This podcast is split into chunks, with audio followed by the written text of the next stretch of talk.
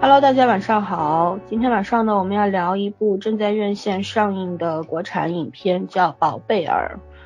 呃，《宝贝儿》这个影片呢，现在是属于这个票房和口碑双扑街的一个状态。那我们三个呢，是带着一种好奇心去看这部电影的。今天我们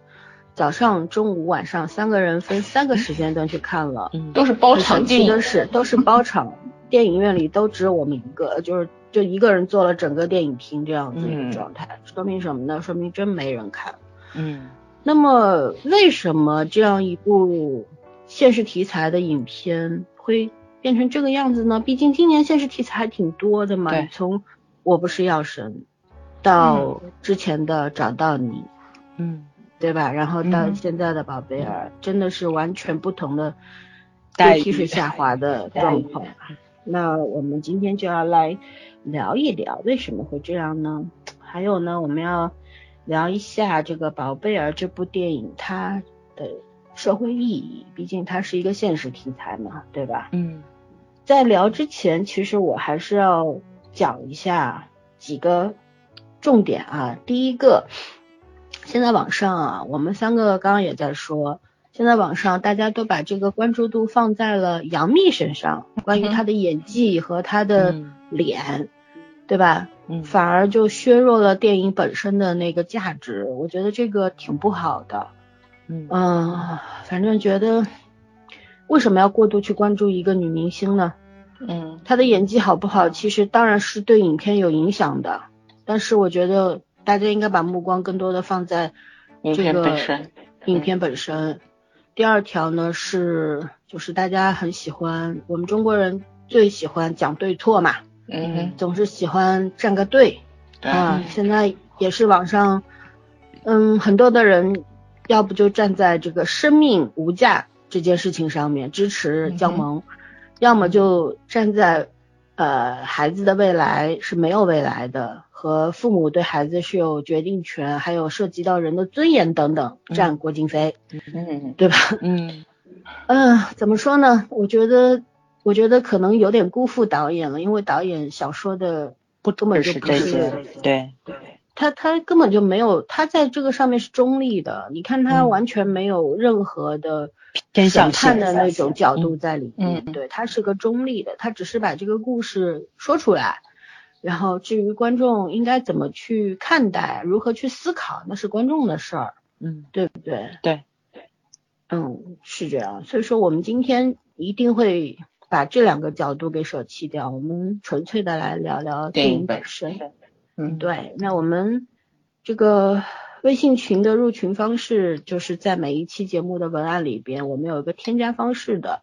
请大家观看我们的文案啊，每一期文案的文字也是我们圈圈精心写出来的，也是值得一读的。那是真是努力憋出来的，嗯， 挺不容易，每一期都得编是吧？嗯，然后呢，呃，宝贝儿这个影片，我们等一会儿要让圈圈来介绍一下他的那个创作班底。那么嗯在圈圈介绍之前，我想先说一下宝贝儿这个影片的发行方。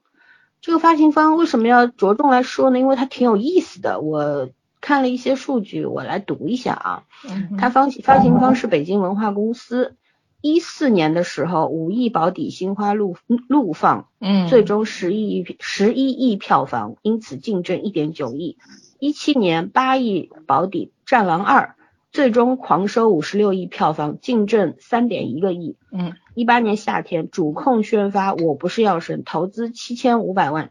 最终三十一亿票房，通过阶梯式分账净挣二点六个亿。这几部大爆炸作品，嗯，也就是让这个公司非常的有自信嘛，就是嗯哼对他们自己主投的这些电影啊，他们就觉得啊、肯定是信心十足的啦，所以嗯呢，也就采用了很激进和赌博式的宣发策略。所以呢，一旦如果失败的话，亏损亏损肯定也是很恐怖的啦。嗯比如说二代妖精，他们保底宣发是啊、保底是五亿，临时追加了九千五百万宣宣发费，嗯实际票房只有二点九个亿，那也就是亏了嘛。嗯英雄本色四主投和宣发一点八亿，实得票房六千三百万，亏损超过一点二个亿。然后这部《宝贝儿》呢，就是这家公司啊，觉得女主就是口碑非常厉害的票房女王嘛，嗯，所以说呢，非常大胆的开出了两个亿的保底票房，啊、完全就是按照商业片模式去宣发的。嗯然哼后在上映当日呢，首日呢就撕到了百分之二十三点二的排片量，然后周末两天还要保住百分之十八的排片量。嗯哼，嗯，但是呢，但是呢，结果我们也看貌似到不了，太乐观，对，非常的惨淡啊。嗯然后就说，而且它这样的一个排片量，其实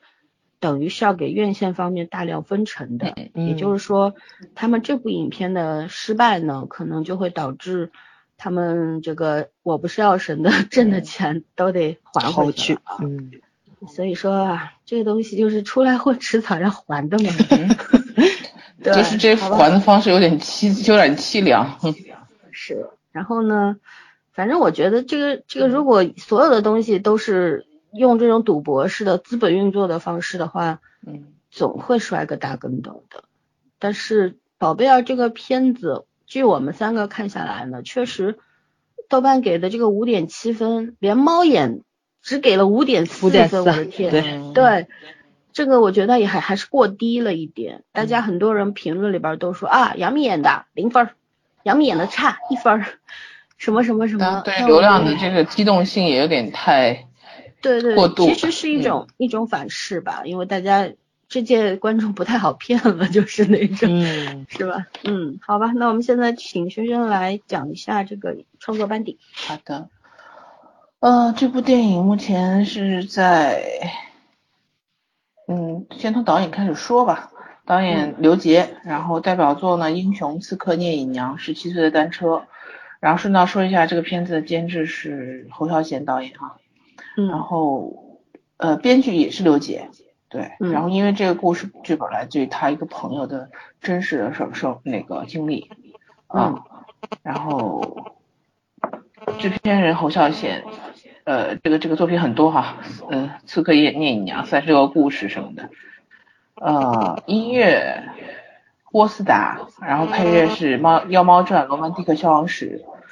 呃，还有摄影，摄影陆一帆，然后代表作就是《宝贝儿》，剪辑的话有张淑平、廖青松，呃，美术袁峰，然后这都这都也就是互相搭档老搭档了。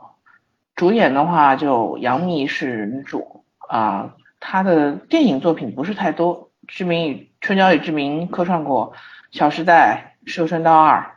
呃，男主郭京飞啊，这个大家都很熟，演技派。然后呃，《北京爱情故事》《失恋三十三天》，郭京飞好像电影也不是太多，他主要嗯还是话剧和电视剧可能会。嗯多一点。然后还有就是那个另外一个男男二李红旗，中间演那个聋哑人的，代表作是嗯缝纫机乐队、解忧杂货店、宝贝儿。嗯，基本上主要班底就是这样子。然后现在呢是豆瓣给了五点六分，大概评价一一万八千一百四十九人的评价，也就三星左右的居多。然后在中国大陆上映的时间呢是一八年十月十九日，首映的时间是今年的多伦多电影节，一八年的九月九日。嗯，我基本就是这样。好的，我补充一下，就是监制侯孝贤嘛。嗯，其实这个片子啊，我们在一开始那个，嗯、就是字幕里边和嗯结尾的字幕也都能够看到，就是他其实这一次宝贝儿的，他带了他的团队过来的，他的嗯御用剪辑师廖庆松、音效师。呃，杜都智也出现在幕后人员名单上，还嗯有就是他这次差一个他的御用摄影师李平斌，对，李冰冰。要不然呢，他的黄金班底就都来了嘛。嗯对然后他跟刘杰其实是缘起于《刺客聂隐娘》一二年的那个，嗯对刘杰是大陆方面的制片人。然后刘杰这个人呢，他其实以前是摄影摄对像摄影师出身。嗯指导，对、这这方面的。然后像刚刚圈说的十七岁十七岁的单车啊，冬春的日子啊，这些他都是摄影摄摄影摄像指导。嗯然后后来在英雄啊、极度海陆里面，他自己也会客串一下。嗯所以说呢，刘杰其实他的成名作是《马背上的法庭》，我不知道大家有没有看过，我看过，确实很啊牛。，对对，嗯，说这也是刘杰三部曲，就是对这个片子，对，是的，然后因为刘杰导演他就是非常擅长处理发生在偏远地区的现实主义题材文艺片，嗯口碑一直非常好，没想到就、这一部就扑了。那我也不总算觉扑，得其实这一部只是集中在某些问题上，整体故事嗯讲的我觉得没有问题。对，嗯而且还是他基平常本表达还的是东西可还以在，对，对，对，因为我觉得就像这个故事，其实它的意义是在故事之本后，身，对对对，嗯，嗯而不是就是说表面上的那些问题啊。嗯那我们现在来打分儿吧，嗯得罪人的工作要开始 了。嗯，谁早早上先来得罪一下吧？ 嗯我先来吧，可能是我打的国产片儿里面比较低的，但是我本身来说，我觉得护士啊、编剧啊、导演啊，大部分的演员啊都没有问题，但是我只给了六分，嗯， 对，可以理解，因为、嗯对，因为入戏挺难，呃，一个没入过， 没入，对，我偶尔入过。对对，因为我偶尔就我的情绪已经达到一个高点，我差我有一次差一点哭了，但是郭京飞那个情绪控制的非常好，他掐住了，所以我也掐住了，嗯你就觉得这种演员能带动你的情绪起伏，这个感觉还是很厉害的，对。嗯但是问题就是频频出戏。第一是我很累，我就这两天一直在奔波嘛，然后晚上没睡好，早上就起得很早，所以我今天在某些节点睡着了。嗯，嗯，是嗯，我觉得这种这有我自己的原因，对，有我自己的原因，也有影片的原因，嗯所以就致使我觉得给我的观感并不是很好。对，嗯因为我并不是只抱着疲累的态度看这么一部片子，嗯，我就是有很多片子也是抱着疲累态度去看的，但是我没有睡。着对吧？没错，没错，对，嗯，它不应该在某些地方会让我放松，因为这个片子本身它就是一部这种现实题材的，你心里就很揪心的这么一部片子，嗯所以，所以我觉着只能算合格吧，对，不能达到就七分儿，因为我觉得一般来说，国产片儿只要在及格分儿以上，我都能达到七分儿以上，但是这片子，嗯。不能说是什么原因吧，但是我觉得略让我失望，而且我觉得很遗憾。这是我第一次看一部影片觉得遗憾，因为我觉得从剧本到立意，到所有的幕后团队，到大部分演员的敬业度，这个片子其实真的可以算是一个上佳之作。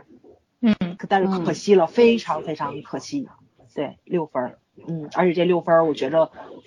嗯、对其他的人也挺不公平，因 为不公我觉得平对我也都是八分儿以上觉得被拉下来有的一是，点，对，是没错没错，嗯，可惜吧，六分，嗯，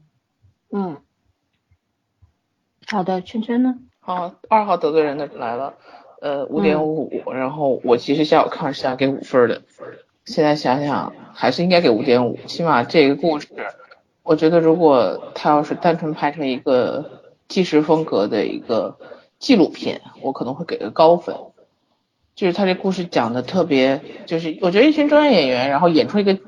纪实纪实片的效果，我觉得很也很不容易了，就是接近于让大家感受到的是真实的一个故事，嗯嗯嗯呃，刨出嗯某些我们都会这这这这期不谈那个原因吧，然后整个故事我觉得其实是很朴素的，就是他真的没有，而且没有重点，他非常好的一点在于他没有给任何立场，就是没有主观的没有任何表达，他只是非常干净简单的讲述了一个故事，呃，一个自己经历和这个故事，就是故事背景这个要要怎么说呢？随时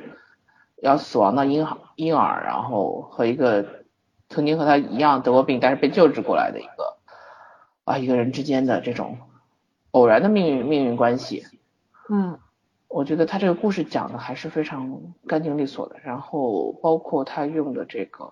背景的光光影效果什么的，嗯就是我觉得都达到导演预期的，就是希望的一个状态了。对。啊，然后如果你单纯是看这个故事，其实我就下午就在说，我说有很多环节上，呃，它都是制度和人性的一个冲突。对，然后我觉得在这方面表现的非常好。嗯，然后你看就是很很老练，就是这个这个风格很老练。对，嗯所以我现在看到那个真的整个豆瓣的跑偏啊，就是 在评价个人超过作品本身的时候，我也觉得挺遗憾的。本身这个作品的社会意义远远大于这个某个人的表演意义吧。没错，嗯，对，五点五分其实有点，一半是，一对，确实是对这个选角有点失望。嗯、主要是主角啊，别人其实还是那个绝对没有问题的。然后就是这这个落差太大了，所以我觉得这个片子没有办法往上提分。但是剩下的五点五分，我终究还是觉得剩下的所有部分都有它优秀的地方。嗯，嗯嗯，呃，我也是六分，然后我打六分呢，我就来得罪一下杨幂的粉丝吧。我我确我和圈圈和枣儿一样，我从始至终没有入过戏。虽然我很清楚这部片子它本来就不是一个很容易被大众接受的这么一个拍摄的方式，就是说它就是大家说的用了一个非常克制的一个呃这样的一个镜头语言来表达。然后导演也是刻意为之，因为他当时在采访中也说了，就是他在拍的时候有很多镜头，他坐在摄影机后面他是哭的，他自己看哭了，因为剧本是他写的，而他的演员也达到了他预期的想要的那个效果，嗯，但是那些东西都被他删了，他为什么要删呢？他只是想保持尽量的客观和中立去讲一个故事，而所以说把那些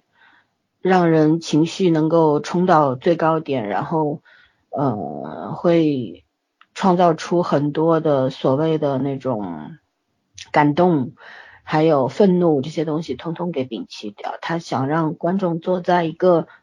在一个平不是坐在，是让想让观众在一个平静的状态下去看懂一个故事，然后留下一些思考。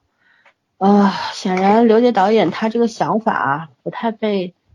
就大众所接受吧。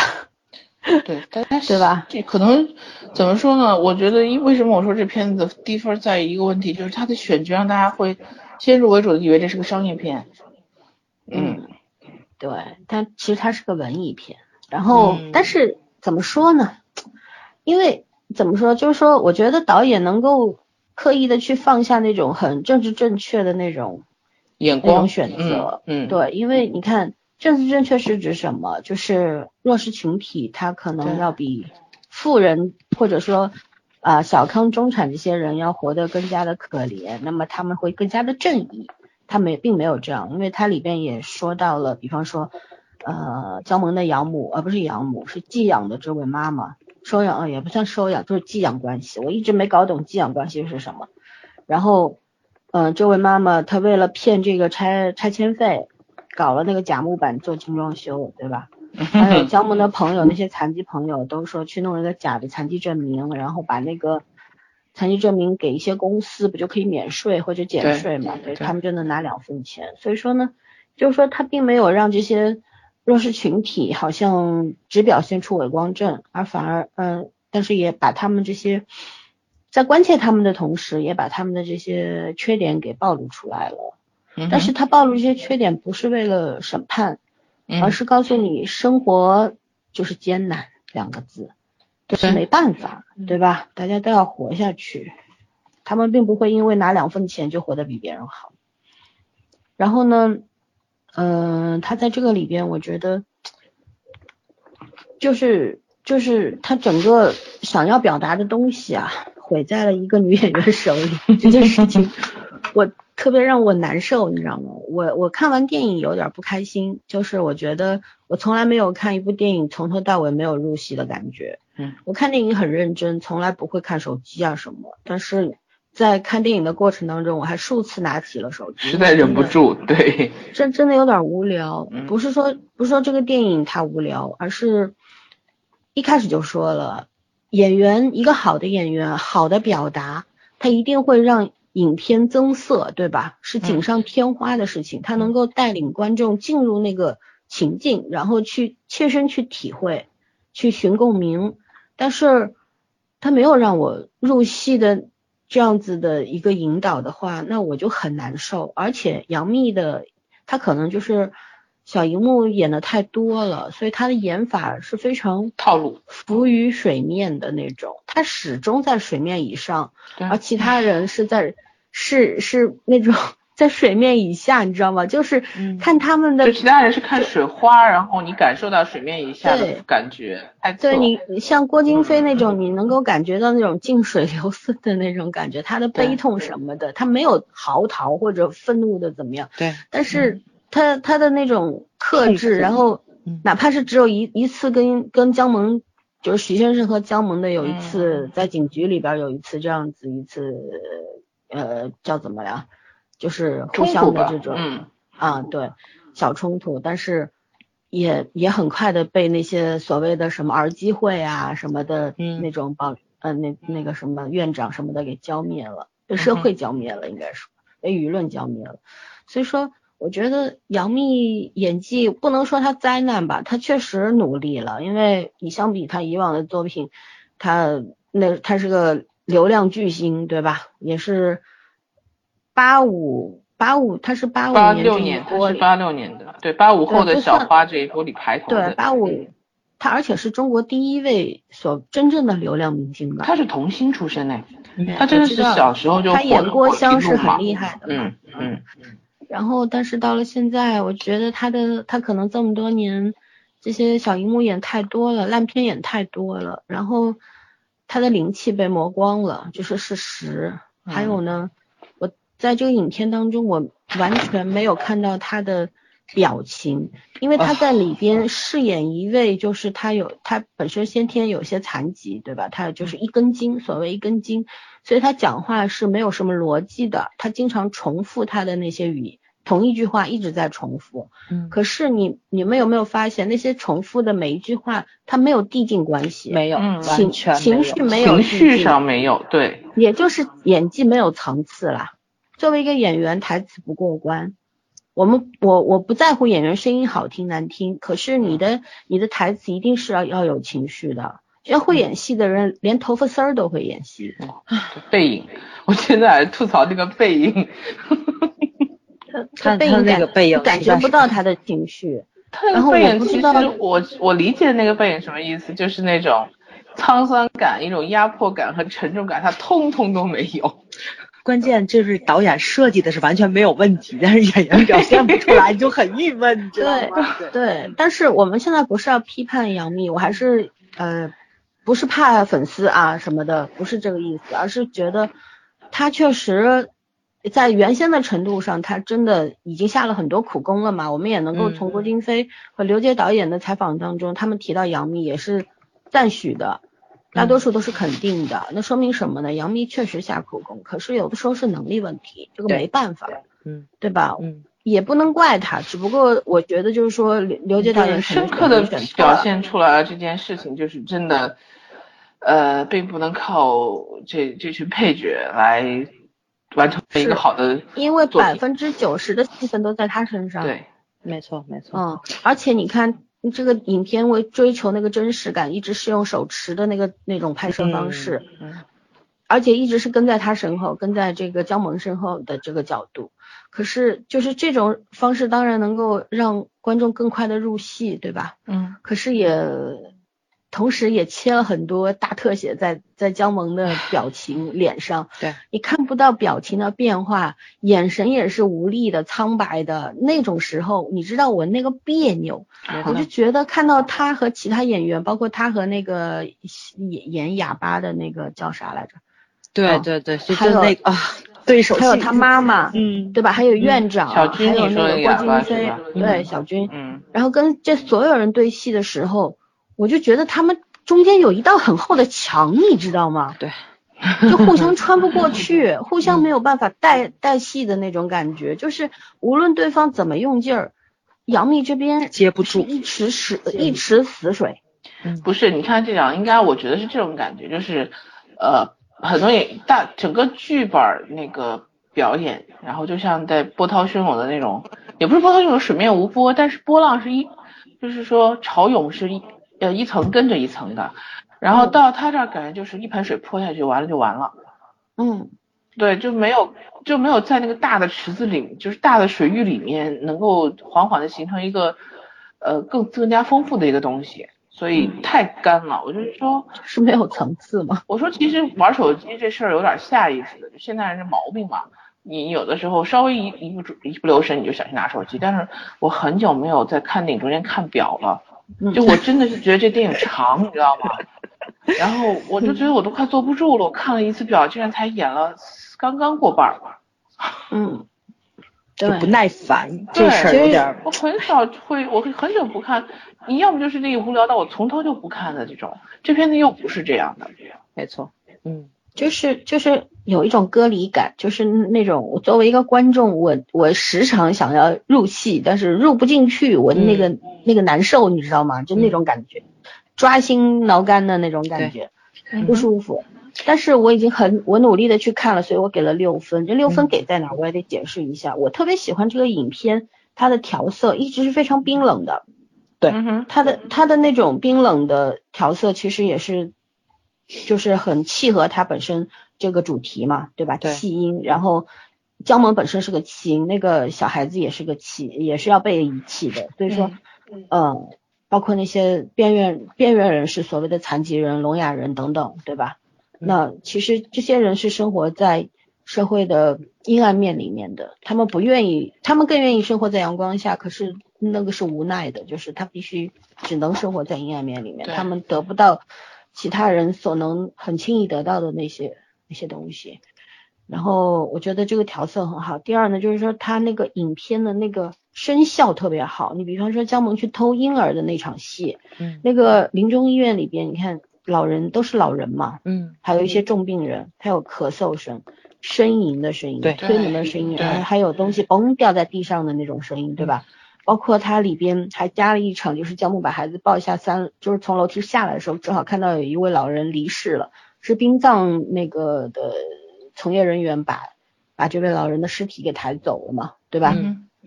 呃，整个就是那个氛围其实特别好，就是很尴尬的，就是江萌在里边，他他没有融进去，他没有就是他格格不入，你知道吗？可是但是整个那个声效、那个环境、那个氛围做的是非常出色非的，常棒，嗯对，就就整个影片我看完之后，我也是很遗憾，我觉得嗯就是万事俱备，只只欠东风，嗯就那种感觉，特别的遗憾，特别不舒服。然后嗯，哎，反正只能但说是遗我还憾是了。对我还是要给六分，因为我觉得这个影片导演试图就是刘杰导演试图要表达的东西，正是更重要的东西。而我们我就不知道刘杰导演为什么要启用杨幂，我觉得这个真的不叫成也杨幂，败也杨幂了，而是杨幂第一她没有带来好的票房，第二她在这个影片上面没有做出什么贡献，所以说对。挺那什么的，嗯，不知道为什么。这个电影跟电视剧还是有很大区别带来的了。呃充分的话题。，对，因为电视剧是什么呢？电视剧是即使这些流量的演技并不好，但是他的粉丝是会捧场的。但电影有一个非常致命的原因是，你是要掏钱去买票的。然后这一批流量的忠诚度有多高，其实是很两极化的这么一件事情，从打分就能看出来，对吧？当这个忠诚度不能保证的时候，其实你还驱赶了一批像咱这一 像咱这种奔着本身有质量保证的影片去电影院的人。嗯对，我觉得得不偿失，真是挺得不偿失的。嗯，嗯，而且呢，就是说这个片子啊，就骂呃吐槽完之后，最后一条打六分的理由是什么？我觉得，我觉得我很喜欢它的克制，因为本身这个故事可能如果用韩韩影的方式嗯来拍，或者用我不是药神和找到你的方式来拍的话，它可能就是拍的很跌宕起伏嘛，嗯很煽情嘛嗯，很有戏剧张力嘛。嗯，但是在这个里边呢，我们什么都没看见，我们就看到了从头到尾都是平静的，对然后非常苦闷、压抑、酸涩。我觉得是死水一潭，就不对平静。对，死水一潭就是他们的生活本身 了，对对对他们的生活现实写照就不是，是，我是说，呃，嗯我是说杨幂的演法让我觉得这是死水一潭，因为她是个核心人物，她占这个剧的比例太高。嗯，嗯，这种死水一潭其实是让人反思，就是你心里面状态是压抑的。我看的就是死水，嗯就是就是没有任何情绪在里面。对，嗯，反正给我的感觉，嗯嗯，就给我的感觉很像纪录片《二十二》，它啊，对，其实是很像，对对对，但是就是有点可惜，就在这儿了，就是《二十二是一个真实事件，或者说是真实的人物，就是纪录片，对这个也是个真实的，其实对其实来源是真实的，他，嗯但是他启用的演员，就是圈圈刚刚说的嘛，就是这些演员扮演出了就是纪录片的感觉，但是可惜、就是因为杨幂的演法还是丁雅丽的演法，就是演绎的形式，一个演员的形式去演这个戏，嗯所以割裂感很重。嗯呃，而且很多就可能咱们感觉并不重，因为他不是南京人，因为很多南京的朋友都在吐槽杨幂的南京话说的太不标准了。对，可能这也是一个出戏比较大的一个原因，因为像当年演那个《万箭穿心》的时候嘛，不就说严炳彦林美艳对对武严炳彦武汉话，嗯练武汉话练到就是让武汉当地人都区分不出来了，因为嗯这个我觉得不是什么时间的什么的问题，就是可能就是语言天赋的问题。你嗯你可能差一点，确实是差一点。对你这就些东西可能就比较没错难，对，嗯郭京飞说的也很烂，那我嗯我要给他们那个站个场嗯啊，站站个这个，嗯说说白了就是我看到采访说里句面公是这道样的话，对对嗯对，对，说句客观的话，因为这个嗯当时是临时决定用南京话作为台词的，而且嗯原先就是台词就基本上很多台词都弃用了，就是现场编了很多。嗯嗯，所以说他们南京话不标准，我觉得还是可以理解的，因为临时的嘛，临时改变的这个，那练也来不及了嘛，你没给人对家时间嘛，对吧？对还有还有什么呢？就是我觉着就是郭京飞跟那个谁杨幂的那个阶层不一样，他可能算是一个文化人，或者说是那什么，就一嗯相般来对说来说，对对，就所以说他可能就跟我们，就像我这一批的，就是这帮这帮孩子们，对孩子们，就算中年人，其嗯实说地道天津话的人非常少，都嗯是是带口音的天津话， 你知道吧？就可能普通话会比天津话说的要好，这是肯定的。嗯，嗯所以我觉得就郭京飞给我的那个处理感并不重，我觉得他就是有点带，就稍微带点口音的普通话，在就在我听来，我真没觉得他说说的是南他京话。 那个当时嗯我想的就就有点像张译当时在《鸡毛飞上天》里面讲义乌义乌那个普通话的感嗯觉，你知道吗？嗯就努力去往上靠，但是你肯定口音还是一听就不标准。嗯嗯嗯，就是，而且呢，我觉得很多观众会挑刺的原因，是因为这个片子啊，它那个痛感太轻了。嗯就可能这种很轻微的痛感，但是它很密集，嗯就是就像那个药神的时候，你看药神的时候，你一直会哭，那是因为你的情绪一直被在牵引了，，没错，对然后就好像有一把刀插到你的身体里面，就你觉得心脏都会被刺痛的感觉。可是看这个呢，你没有这种被刺到的感觉，但是嗯你你要回过去想的时候，就会不寒而栗，就是你因为为什么没错它所涉及的这个面更广，嗯而且它这个问题是无解的。嗯对药神里边不管怎么样，制度一改革，对吧？医疗嗯改革什么的，那总是有些地方病会人还是进步有的救的，还是有希望的。这个是没有希望的，嗯对吧？这个始终这里边对没有这好个人坏 人，嗯而且这个问题不是单独的问题，是整个环节一环套一环的问题，嗯，很很很夸张。其实这个很夸张。而对啊且其所实以其说实想一想，它不只是中国的问题，就是像寄养这个事情，咱可能美对剧或者对说对吧，欧美对块接触的比较就多。他一开始讲这种所谓有点涉及到贪污啊，甚至说就是说对，呃，占有这个还国家补补贴的这个事情，其实哪个国家都有，而且你没有办法从没制错度上改变它。这是改嗯这是绝对改变不了的。对，嗯，就人性和制度的，呃，这个这个节转点总是有点差池。没错，嗯就是以前咱们看这种题材，可能看国外比较多，然后现在咱们也在，我觉得确确实是可能扩展的这个宽度会比较大一点，这个有。还有就是前些日子我朋友圈不转了一个了吗？就是那个、那个，哎呀忘了，什么？我也忘了，我想想啊啊，转的什么呀？哎，就继续继续继续，我我想想一会儿再说，哎 呀 把我把我数次打断，让我说啥呀？ 不好意别思，激不好意动思。好不好？嗯，哎呀，我现在脑啊子记忆力特别差，我现在，嗯嗯嗯，没事儿没事儿，那嗯继续往下说吧。我觉得这个电影它提出了一个非常两难的一个困境吧。嗯就是很真实的那种那种痛苦。呃，我看完电影，我其实我觉得我遗憾的另一个原因，就是因为他因为演技上的缺失，嗯导致这个表达它不够不够戳人。呃，就说我我知道我自己去脑补，我自己去思考的时候，我会很疼痛。可是这个影片本身没让我痛，所以这一点我应该应这种这种不到位的疼痛，应该不是刘杰导演想要想要的效果。所以嗯说对吧？这这点让人挺不舒服的。还有就是说，呃，我们现在可以来讨论一下这个这个父母要抛要让这个孩子自生自灭，看着他死，这个选择他有多难，而不是说他有对不多对错？对，对，因为这不是一个对不对的问题，我们也不需要去讲道德和法律。我觉得也不是说，呃，父母对这个孩子有这个决定权或者怎么样，我觉得都不是，而是我觉得这里边有一句台词挺深刻的，就是因为这个父亲他四十岁，他这对夫妻是中年得子，对吧？？嗯对，然后要这孩子特别不容易，虽然台词里面就是浅浅一句说我们要这孩子特别不容易，嗯你你要去想他为什么特别不容易，他们对到底为什么到对了四十岁才有了一个孩子？嗯而且他们也不差给孩子治疗的钱，他们考虑的不是说这个孩子会拖垮我的家庭，没错，嗯我们的生活质量会变低，而嗯是因为他们考虑的是这个孩子未来他没哎有未来，将来要面对什么？对他，你可能现在尽力去施救，救他，他承受更多的痛苦。那你如果现在不救他，他可能会尽早的解脱。嗯父母可能父母的爱是旁人无法去解读的嘛。嗯，社会舆论一出来，大家谁能够真的站在父母的角度上去对考虑这个问题？但是你要说他做的对吧？你也我也说不出口他做的对，没错。但是哦就我也这说不个出口他做的错。嗯我只是觉得这是一个非常让人痛惜的这么一个选择，非常无奈。然后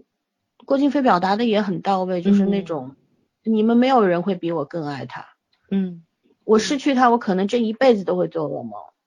就是就是这样一个，我可能下半辈子都会痛苦，即便我以后有了另一个孩子或者怎么样，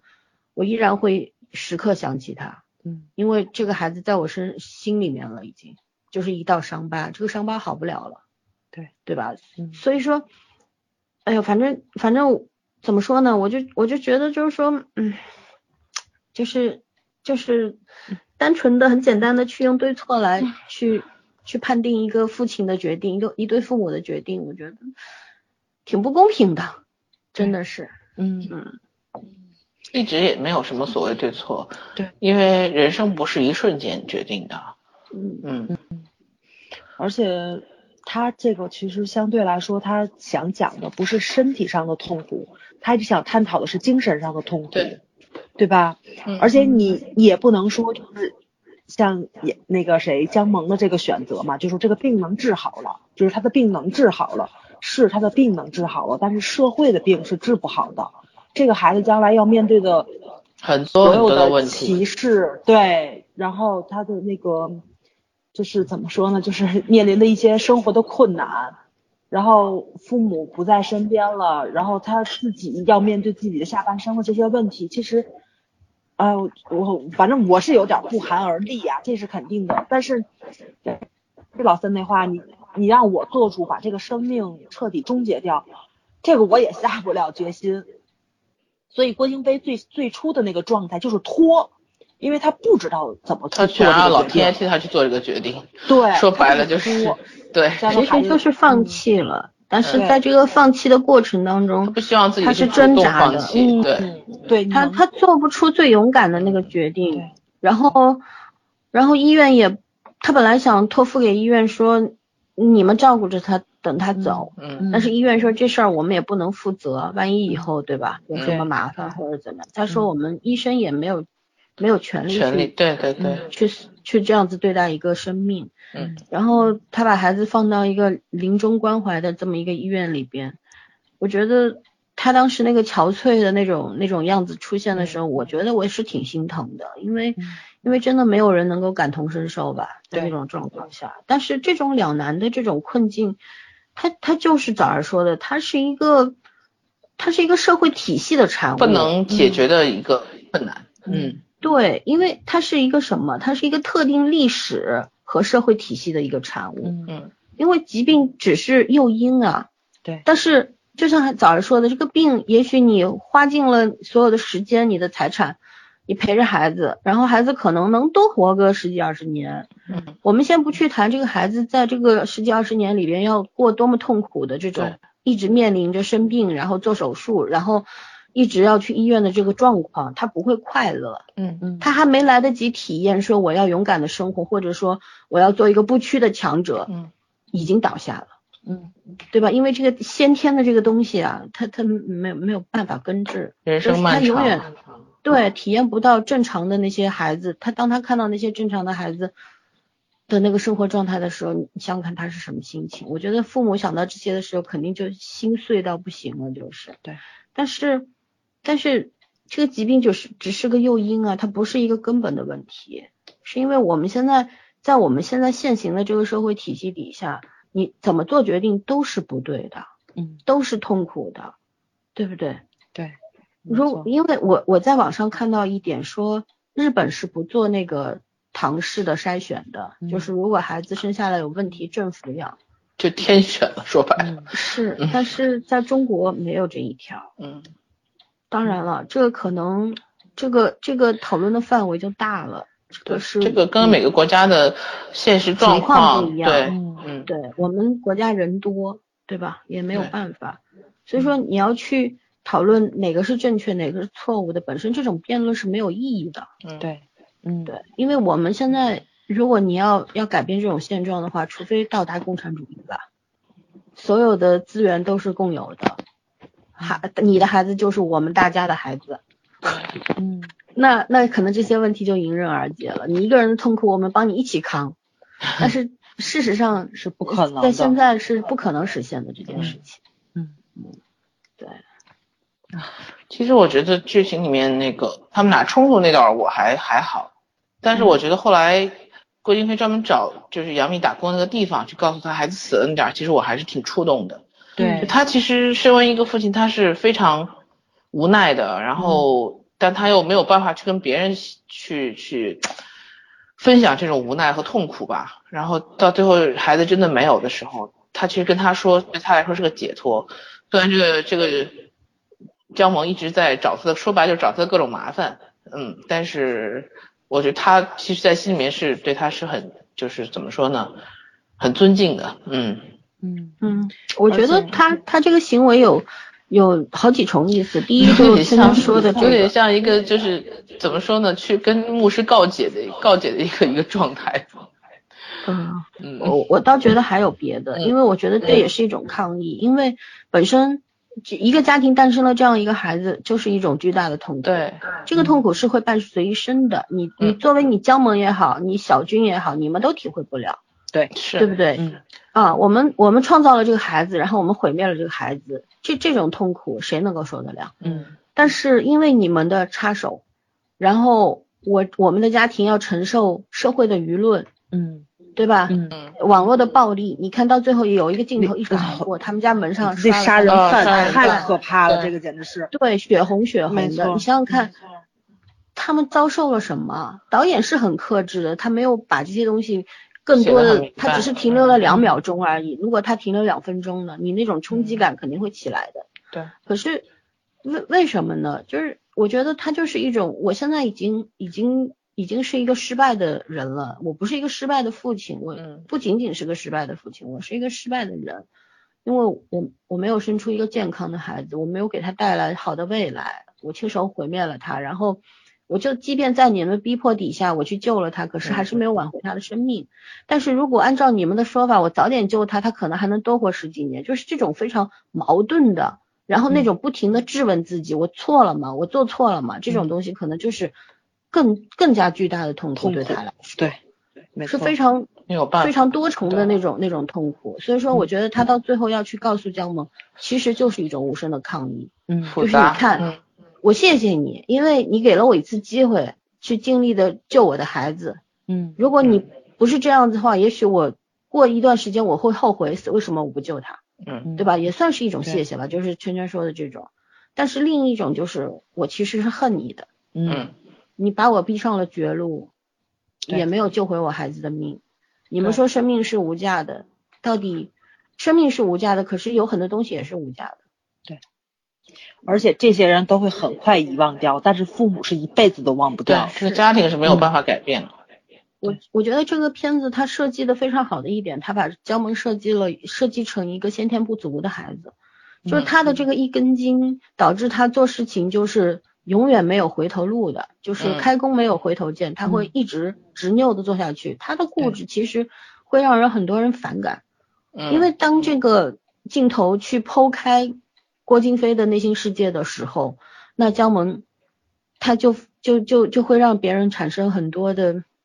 觉得他这个人是不是多管闲事啊？还有就是他他的这种一根筋会给别人带来更大的创伤的时候，他其实也有很大的问题。对，但是就因为他是一个先天不足的人，所以说大家会更多的去原谅他，嗯嗯，去理解他。而且他自己不能生育，所以你看到他所很多台词里面都是在带在带着这种孩子，对吧？他对孩子这种很很渴求的那种状态，嗯所以他对这件事情就是这么的关注度这么高，然后就自己走到死胡同里出不来的那个样子，你也能知道他他的那个点是在哪里的，就嗯大家能够明白他的那个执着，然嗯后莽撞，对吧？然后就这种不留情面，就是反正其实我觉得他做的这个事情。对这个家庭伤害度特别特别大，对嗯就我的同情点是在郭京飞的身上的，可但是是他也没做错。对他也没做错，就是我也很理解他，甚至于我也很同情他，因为嗯他可能就是受到了一个巨大的伤害，但是但是他活到现在这个样子，是很多人给他帮助了，对对吧？嗯其实是他遇到了很多的好人，但是你说这些好人对于他的人生指教度很高吗？我觉得并没有，就只是生存价我值是觉有觉得的这些好人都是给他擦屁股的，对因嗯为因为你看他他要去救这个孩子，他要让小军明天别干活，然后开着车送我去。我救这个孩子我没有钱，你得给我钱，嗯嗯对吧？就是他其实所有的东西都是寄托在别人身上，因为他自己本身是一个没有能力的没有人，能力的嗯人对对他只是很莽撞，因为他是一个先天不足的一根筋的人，嗯哼，他他有很多原因，因为他是个弃婴，他比一般人都珍惜生命，他知道被遗弃是多痛苦的事儿嗯，然后他又知知道这个就算是生病了也是有希望，因为他开了六次刀之后他好了，嗯嗯他也没没全好，但至少他能够像个正常人一样生活了，他嗯觉得生命是有希望的，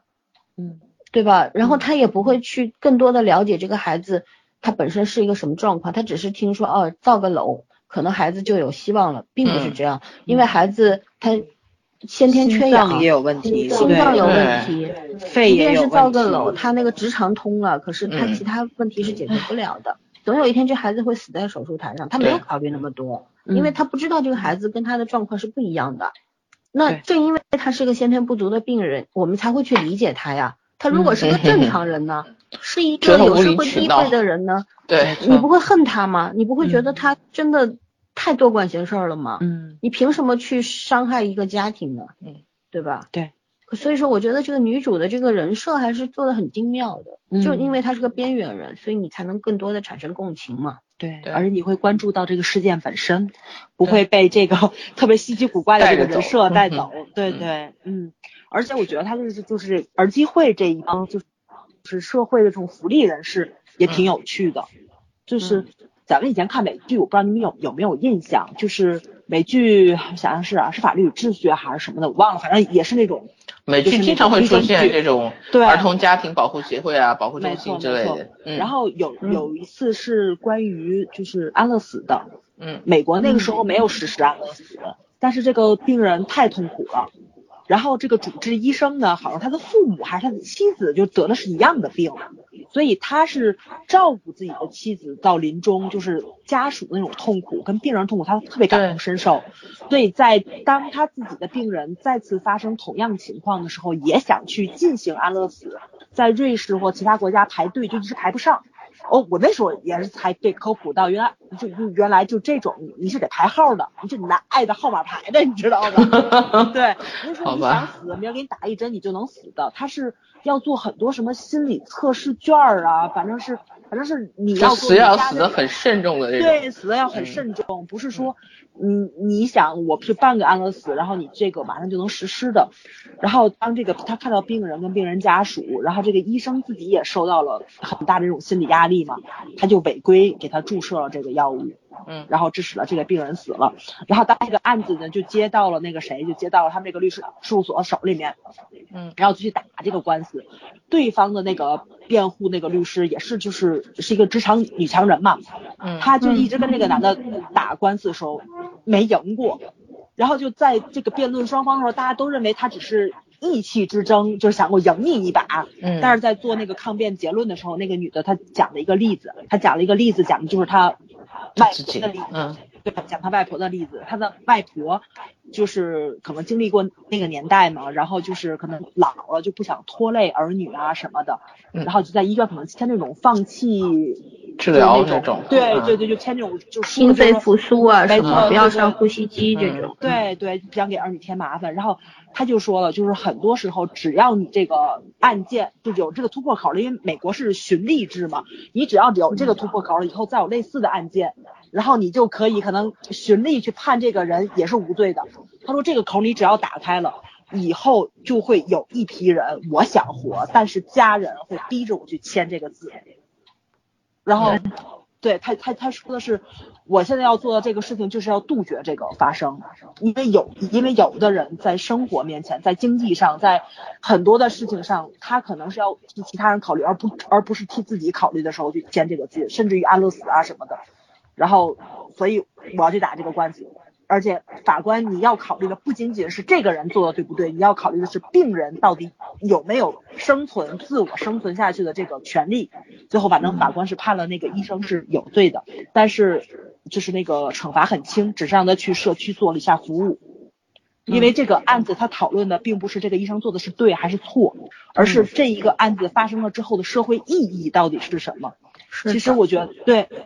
这部影片最大的意义也是在这里，它不是说想讲谁是对谁是错，它也是这个案件发生了的社会意义到底在哪里。它可能嗯讲了方方面面所有的人，甚至是儿儿机会的人，你看到他们在面对这个案子的时候，他们也很无奈，他们没有办法，他们只能找嗯媒体。对吧？出动舆论的力量去救对这个孩子，但是这个孩子到底真的能不能救？到底舆论是不是是不是能够公正的按照对这种他们所谓讲的舆方论向舆论正正是我最痛恨的东没西。错没错，他到底是不是正义的？就这一家人到底是不是真的罪大恶极、罪该万死？就像墙上写的那个杀人犯那三个字，到底是不是他们家的一个标签？我觉得这个事情其实真的挺可怕的。就是当我们没有手段的时候，我们我们要把这个东西放到大众这个去裁决的时公候公。公公审差不多这感觉，没，错，没错。然后你会发现，对舆论其实一点也不公正，一点也不正义。对啊， 就就是是这个其实结果，嗯，当女主第一次说你不救他，你就是杀人的时候，还嗯有当那个院长福利院院长，像福利院院长，他当然是一个善良的好人，嗯嗯，可是他当时对郭京飞说的是你你不签字救你的孩子，不给他手术，你就是杀人的，在对嗯杀人的时候，我觉得挺可怕的对。甚至于这个院长跟他说，我们可以动用舆论啊，嗯我们可以让舆论来干预啊。我我就就是觉得真的是背后一紧，你知道吗？嗯就觉得哎天哪，这这就是大家现在非常熟悉的一种手段。嗯，导演为什么要把这个台词写出来？其实我觉得也是一种很写实一种讽刺吧，嗯就是你看。这个，但是你说反过来讲，你说这个院长说我我都要动用舆论去干涉你的家务事了，嗯让你去挽救这个孩子生命的时候，他的动机并不是坏的，嗯，对吧？他对他所有的动机都是都是出于生我知道这命，种这种动机不坏才可怕，对， 就是出于这个生命无价、生命至上的嗯这样一个观念。就每一个生命，他既然出生了，他就有权利活下去，你就有义务去拯救他，是出于这样一个动机的。所以说你他这样的动机有没有问题？我觉得动机本身没有问题，可是用的方法嗯，就是过于偏激了嘛。但是现在大家就是惯用这种方法，动不动就人肉，人肉了之后全网行动，嗯对啊大家还啊得到一点收获的时候就沾沾自喜，就觉得哎呀，你看都是我们的功劳，就包括之前那个昆山的那个嗯龙哥，嗯，对啊，甚至有人说啊，这是这个民粹的胜利，是大家舆论的胜利。我真 呸， 这只是司法守住了他的底线而已，好不好？对睁开眼睛吧。嗯，但是但是当这种大家觉得舆论可以改变一切，可以控制一切的时候，不觉得很可怕吗？太可怕了。嗯这个社会，这个社会它正常的运转，真的不是靠舆论来的，嗯它还是靠这个公序良俗，对不对？靠对道德、靠法律来约束的嗯，真的不是靠舆论的。但是舆论有没有其良性作用？当然是有。嗯可是我们人类最愚蠢的地方在于哪儿？是永远不知道那个度在哪里。对对，太这对这这个，我觉得这个这个导演其实你看他聪明在哪里？我说到这儿，我觉得我应该给他加零点五分。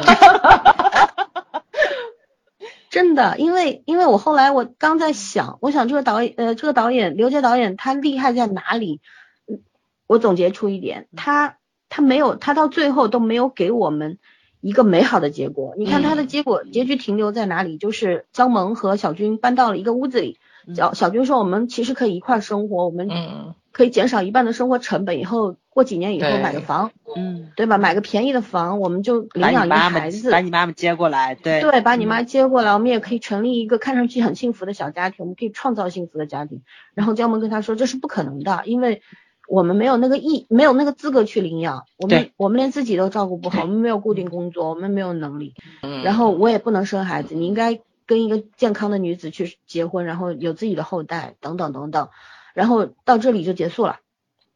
对不对，嗯这到这里结束说明什么？我觉得特残忍，你知道吗？嗯你看这个片子，其实它讲的不仅仅是一个弃婴的问题，嗯，它讲的还有一个嗯其他的，它摊出来种种的问题很多，残疾人的福利、对社会保障，对吧？嗯然后嗯孤寡老人、空巢老人，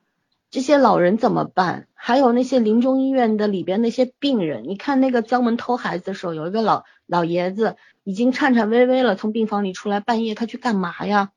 有没有人陪伴他？其实他涉及的方方面面特别多，对，只不过在这轻个描90分淡钟写里的那边样子，但是你去想会不寒而栗。对嗯你如果全部着重去写的话，这九十分钟塞不下。嗯可以就是写它个都十是十集的长篇纪录片，我觉对得。他，他就是一闪而过。嗯但是你你看到了，你就会去想，对吧？他没有给我们嗯一个好的结局，对，所以说，如如果他给我们一个美好的结局的话，我可能会把现实的残酷给主观忽略掉，我会视而不见。因为什么？他给了我一个梦，对不对？对还有就是他没有给我一个坏人，这里边没有坏人，所有的人他都没有错。对，嗯然后都是他很没努有力给你一个坏人去、去宣泄对这个肮脏世界的不满吧？嗯，嗯对不对？如果给你一个人，他特别坏，你把所有的仇恨都发泄在他身上就对了。可是没有， 所以说你看，他他整个整个的关注点就是围绕在这些弱势群体的身上，然后让我们自己去想，你到底在这个影片里你看到了什么？对。然后你不一定要学习到什么，可是你最重要是看到了什么。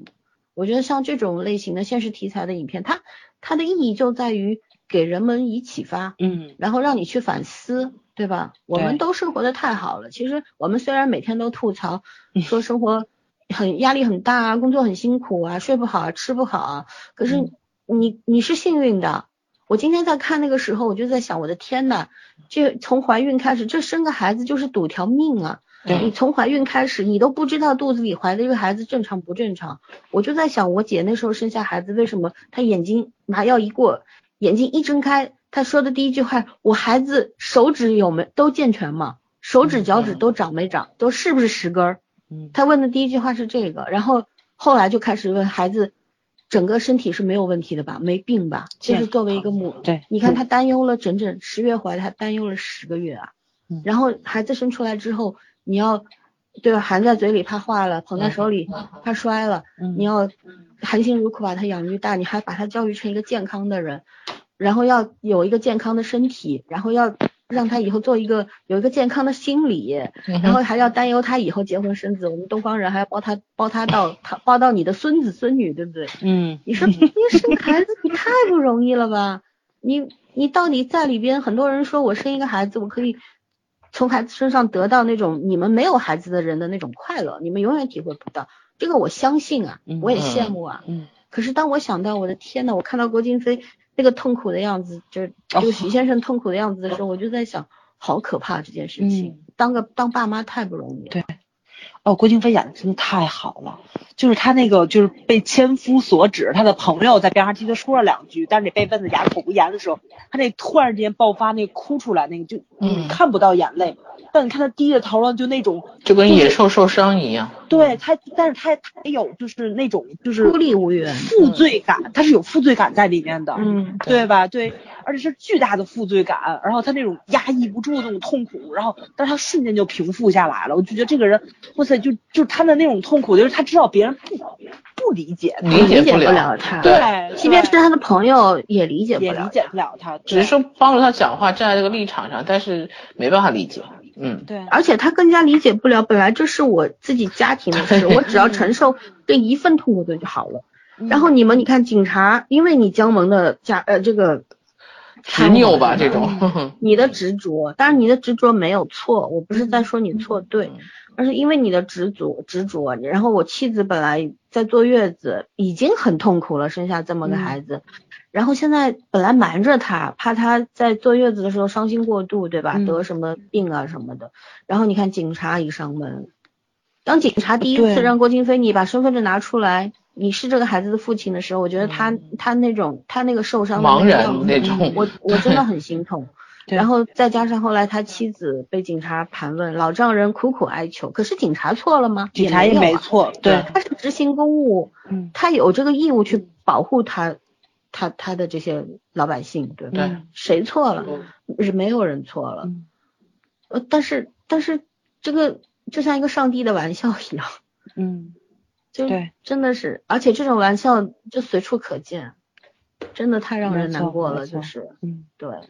嗯，所以所以我一直不明白为什么大家把眼光放在杨幂身上呢？大那么多公众号、媒体、网络都在控诉杨幂演技不好，她是演的不好，她的演技是耽误了整个故事的表达。对可是你们为什么不能把杨幂的演技这个事情刨出去？嗯我们就看看故事本身呢？你看不到呢，你瞎了吗？嗯，而且我觉得他台词写的特别好，就他所有用的台词都很符合每一个人的那个社会阶层跟他们的自己那个性格。我就觉着郭京飞他就是，其实他的那个台词是在控诉自己有多么多么痛苦，对吧？嗯但是他没有用特别过激的语言去伤害别人，因为他知道别人也是善意的。她而且顶多就是说你在我伤口上撒撒盐。嗯对对对，然后还有就是那个什么，就是他在问警察为什么要去找我的妻子，就是就是那种我你找我就可以了，就是有什么事你冲着我来，但是家家人我要保护好他的那种。她嗯想 把损失、伤害减小到对就放在自己到最这小儿为止就好了。没嗯，错没错，你能看到他但是这是一种无力的保护，没有没用。错没错，就是你看看到他其实也是一个很有担当的人，对吧？我觉得他其实也是不想把这个两难的这个决定跟妻子共同去做这个决定，那我来做就可以了。其实我我我我我个人觉着就是这个事情既自私又伟大，真的， 你嗯没有办法去评说他到底对与不对，因为妻子她也是孩子的妈妈嘛，她有权利知道这件事情，她有权利去做这个决定。以后说不定妻子会恨他，会恨警他察也不是说了吗？嗯以后你你太太会告你，也会告我。嗯，嗯，对，但是，哎，我这样我觉得但他呃当真的下是他只能做出这样的抉择，大概。没错没错，嗯，我可能他的性格就是这个样子的，他也算是一个很善良的人，他不不想伤害别人。你看他没有一直没有口出恶言，就是就所有的人就做的那个事情、办的那个事情、说的那个话都很符合他们，嗯而且杨幂跟那个就是那个就是那个那个哑巴叫小军是吧？小军，嗯对他们两个人的台词我觉得特别有意思，他们还永远在重复上一句话。对 对吧？嗯对，小军是因为他是哑巴，他可能别看别人看不懂，或者是怎么样的，或者说是他可能那个学历并不高，他没办法去表达自己更合适、更贴切的语言去表达自己的意思。但是我觉得小军太厉害了，他是完全就是用手语表达不同的情绪。 这个演员长得真不错，而且长得还挺帅的，我觉得。嗯哼，明日之星啊，这是。对对对，而且这这小伙子就是怎么说呢？就是他那个肢体语言、走路啊、眨就那个眼睛面部表情、眨眼睛的频率什么的，你能看出来他的那个就是在正常社就是正常的社会里面就是那种无所无所适从感，但他又适应的很好。其实他是一个比杨幂更嗯能融入正常社会的这么一个人。你看他工作、对吧？他是很积极的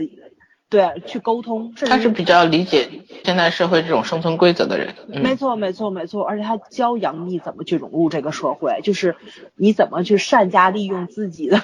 弱点，就获得获得更多的一些个便利吧，可以说是便利。但是杨幂是不懂的，或者说她懂，她不愿意这么做，嗯，她的那种木跟她的那种直，其实是是她性格的一部分。也正因为她有这一部分，她要去做这个事儿。我觉得这事儿发生在小军身上是不会发生的，她不会去做这个事情。他一直在劝阻他去做这件没事情。错，没错。嗯，但是最后他还有那个儿基会的这些工作人员，甚至于警察，为什么都站在了杨幂那一方？其实我说说句不好听的话，还是还是道德高地在杨幂这儿，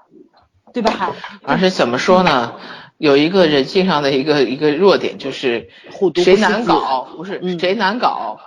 呃，听谁的，真的是这样。嗯嗯，对，这人有这种毛病，就是我知道你很难惹，OK，那我那我就向着你这样。嗯嗯，嗯，趋利避害是本能。，对，没错没错，嗯。而且确实是这个真挺难说，我觉得这事儿要发生在我身边，我真的不知道去站谁。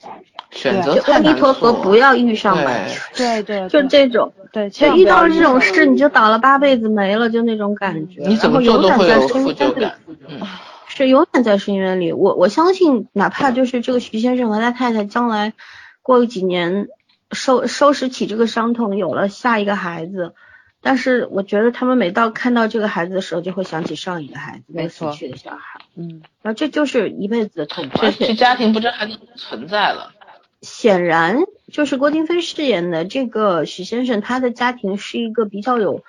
比较有知识的这样嗯这样一一一群人，你看他的老丈人其实也虽然很痛苦，然后也很愤怒，可是他还是很克制的，求着警察你们赶紧走吧，嗯不要再怎么样，我们这是我们家庭的事儿。然后他的太太也是，只是除了痛哭之外，也没有那种嗯，包括徐先生他本身，他也是就是就是最最难的，也就是哭了一场，然后吼了两句，没有了。他没有口出污言，没有去攻击江萌什么的，他尽可能去理解江萌，尽可能的去赎罪，就是这个样子。对，嗯我觉得这个这个设定还挺好的，因为为什么要设定江萌这样一个先天不足的人和徐先生这样一个知识分子家庭呢？嗯如果说徐先生这个家庭不是知识分子，他只是一个比较还不错的生活的那种小康家庭的话，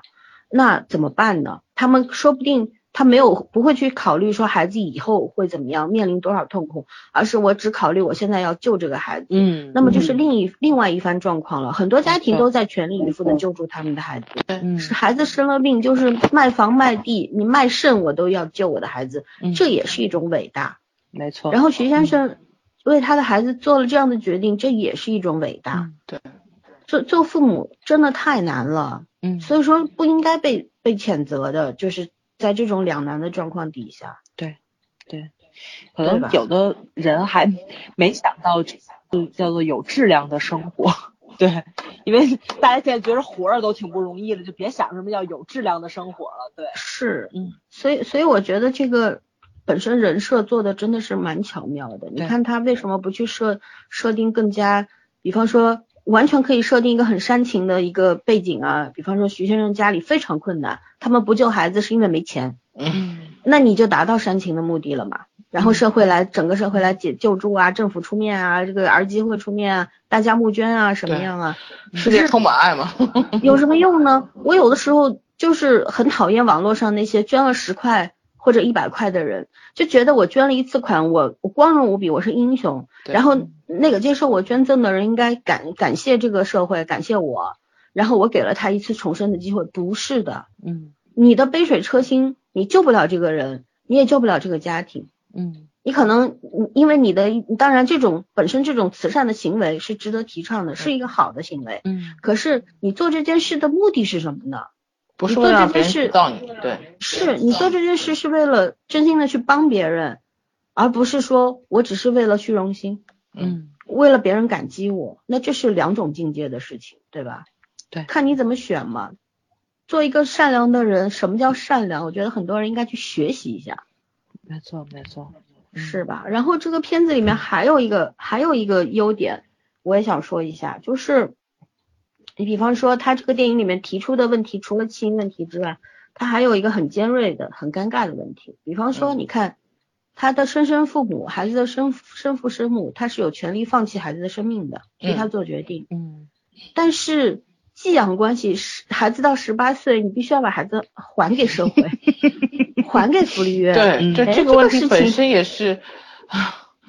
让人有对点啼笑皆非。对，江萌一直在说，我有妈妈，我有家，我为什么要离开？我妈为什么要去养老院？就是而且她还不是明双白的方都都主动，就是说同意的情况下，没有任何纠纷的情况下，是因为这是法律规定的。对啊，法律规定。院长也说了，这个这个包括那个谁，呃，福那个谁养老院的院长还是福利院院长都说了，这对是国家的就政寄策养不，是领养，你你不嗯能让国家出尔反尔。我觉得这台词写的太妙了， 简直是。而然且后包括，嗯，你说，而且就是这个事儿也是一个无解的事情，是什么呢？就是一般来说，有钱的家庭就直接领养了，不会寄对养。对寄 养的话，就证明老的也是没有钱，他需要带着这个孩子，要这个孩子国家给的这个钱，就是双方共同活下去。 嗯 但是你当从寄养变成领养的时候，我说白了吧，就是因为你达不到条件也领养不了。 对对对，你就是，嗯，即使达不到条件，领养不了，你要有钱就能办 这事儿。就你嗯，我能，我非常有经济实力，我能给这孩子最好的生活，最好的那个什么，就那个那个生活环境，肯定会同意的，对吧问？题嗯是你如果有这个条件，当初也不是寄养关系对啊了没呀，错，就是收对养关系了呀。对，所以他这个就是特别像像像陷阱，你明白吧？就是你看的过程，你就 会觉着，循环坑，没错，这是一个循环。所以就是嗯一个很尴尬的，就是一个灰色地带，接着又一个灰色地带，没错永远都在灰色地带里面。嗯，这就是底层人民的边缘人的生活呀，现状呀，对对对，对吧？嗯然后还有一个就是情理与法理，它中对间有很多博弈。你比方说江萌去找那位所长啊、必须提一下，这位所长他就是一个警察，所长就是一个、嗯一个警署的所长，嗯，派出所所长，嗯他是本色出演，然后演的毫无违和感吧，在镜头前面嗯比杨幂表现的好多了，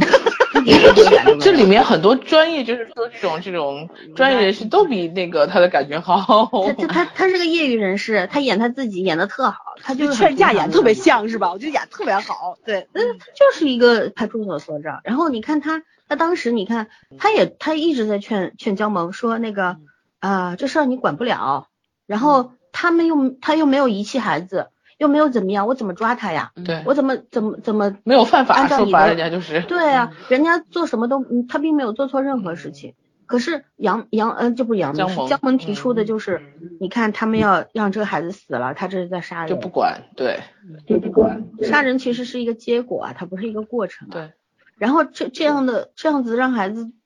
自生自灭，算不算杀人？我觉得我觉得都还这有个待有待商量这这个个事要情看你站在什么角度看了吧。嗯，那些高呼生命至上的人一定会说啊，每个人都有生生存下去的权利，你必须要全力以赴，然后让他自己长大了以后，让他自己决定怎么样。诶，可能吗？这不嗯可他能也许的长事不情。大。对，对，然后还有一个就是，你如果说站在一个父母的角度上的话，你想尽量让你的孩子早点脱离苦海，早点超生，那那就是咬牙切齿的也要下这个苦功吧，就是打落牙牙齿喝血吞的那种，嗯，不能不足以与旁人导演那种心情吧，就是，所以说，就是他这个情理与法理。真的是很那个，包括江萌后来因为偷孩子被抓了，他偷了孩子，孩子得到了救治，嗯做了一次手术，还挺成功的。最起码这个造瘘这个事情是解决了，对解吧决了孩子不对用憋憋的一肚子的气，然后排泄不出去，这个问题解决。可是别的问题没有解决。嗯，但是不管怎么样，他在这个事情上面，他他最起码走出了一步。可是他也戴上手铐进了看守所，对，所以说他违法了，因为他偷窃了婴儿。我其实，在这一点上，我觉得是很佩服他的，因为嗯当时郭京飞饰演的徐先生，他出来想要和解了嘛，就是我把孩子带走，嗯然后我也说了你，我是你是在我的指示之下带走孩子的，你不算偷窃，大家这样子就就一拍两散嘛，各自安好嘛。那嗯，杨这江萌就说不是，孩子是我偷的，所以他他要被要被 拘留嘛，对吧？嗯可是我我觉得你说就是这样子一个江萌这样的姑娘，你对她恨得起来吗？你恨不起来。对对，他没有任何目的，说白了，他不像很多人做事有目的，他没有任何目的。他他真没有的只私是很心单纯的，嗯，自信是他也不是要喝吃人血馒头，他都对不是，他就是单纯的觉得这个孩子是有能救的。对，我就是被遗弃的，可是我现在活得好好的，我相信这个孩子有机会。他无非就是这一个想法而已。嗯嗯很多人说这个事件取材于天津的那个吴刚婴儿的那个那个事儿，然后也说到了当时那个作家陈陈兰，可是我觉得还是不一样。不一样，呃，这个我看到采访说是刘杰的构思来自于他一个真实的朋友的故事，是，就是两口是那种高级白领，然后生了这样的孩子，最后想来想去还是决定把这小孩救活，然后两个人就辞职搬到了一个村子里面去住。嗯对，然后那个村子有很多这种残障儿和遗弃儿，嗯，嗯，啊，这样的父母也是伟大的，对都是对伟大的。都是其实伟无大论的做什么决定，决呃决定都是痛苦而伟大的。嗯啊，这一辈子，反正生下这样一个孩子的话，这一辈子父母的一辈子也毁了。嗯你你对要怎样？就像我我看这影片的时候，我就想起溯源，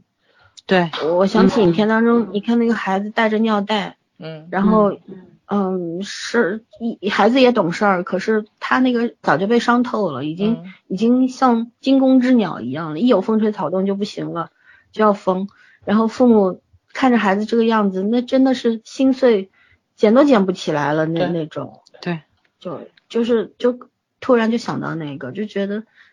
唉，这家坚庭强两个字可不是上嘴皮儿碰个下嘴皮儿就可以了的。是这家庭里面孩子有问题，这一大家子就都毁掉了，就是这个样。嗯，是的，是的，所以我们真的无力去谴责任何人吧，谁都嗯没有资格站在道德高地上去审判这两类人，没这错两方哈，嗯他们都没做错，还是要重申这不个能自诩为上帝啊。嗯是，这也没有谁到底谁错了，对就这是一个无解的问题，无解。嗯这世界上有太多太多无解的问题了，我们能做的无非就是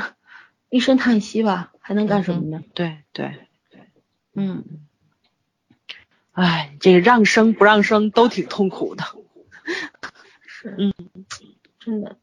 我一直觉得结婚的人特别有勇气，因为你要割舍掉自己的自由，嗯，你的自我，然后你要去跟另外一个人共度一生，互相配合，然后还要重建你的生活模式。是，嗯、然后还要去把利益这个东西，明明它就是一个利益的结合，可是你还要把利益放到最小，把感情放到最大，对吧？用出现矛盾的时候就就在想我爱他，他爱我，嗯感情至上，誓言要是用爱誓来言去解决，对，嗯，要把誓言贯彻到底，对吧？天荒地老，然后生孩子，这生孩子更惨。你生了一个正常的孩子当然是好事儿。我那天就是听那天去丽水的时候听听我们疫情的那个姐姐说的那句话，她说她说其实生生了一个正常的孩子也挺惨。她有一个同事，那个孩子已经到北大上大一了，嗯可是呢，那个孩子突然学校就跟联跟他联系说，孩子得了抑郁症，然后要把孩子带回来。现在孩子的状态非常非常不好，经常要闹自杀，父母这前二十几年的所有的心血都白费了。然后这个孩子永远在深渊里，因为得了抑郁症你是痊愈不了的，嗯永远在深渊里。所以，所以他后来跟我说，你说到底生什么样的孩子才是快乐的呢？对，什么样的快乐才是真正的快乐呢？我当时真的沉思了好一会儿，嗯很觉得难这件事情，要要想、嗯要真的要是你要自己到了这个境地，你才能想明白一些事情。我嗯们很多道理是知道而不是懂得，是因为我们没有亲身经历过。对从你知道到你做得出来，还是有很漫长的距离的。嗯是我们其实对于那些那些正在受伤的、受罪的人，我们只能施以同情，可是这个同情真的一文不值，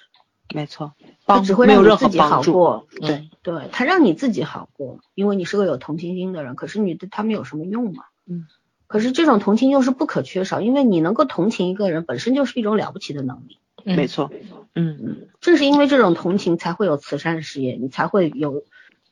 更多的去帮助弱势群体，帮助病人，帮助这些需要帮助的人。所以这个这个同情的力量还是很伟大的。嗯没。错没错，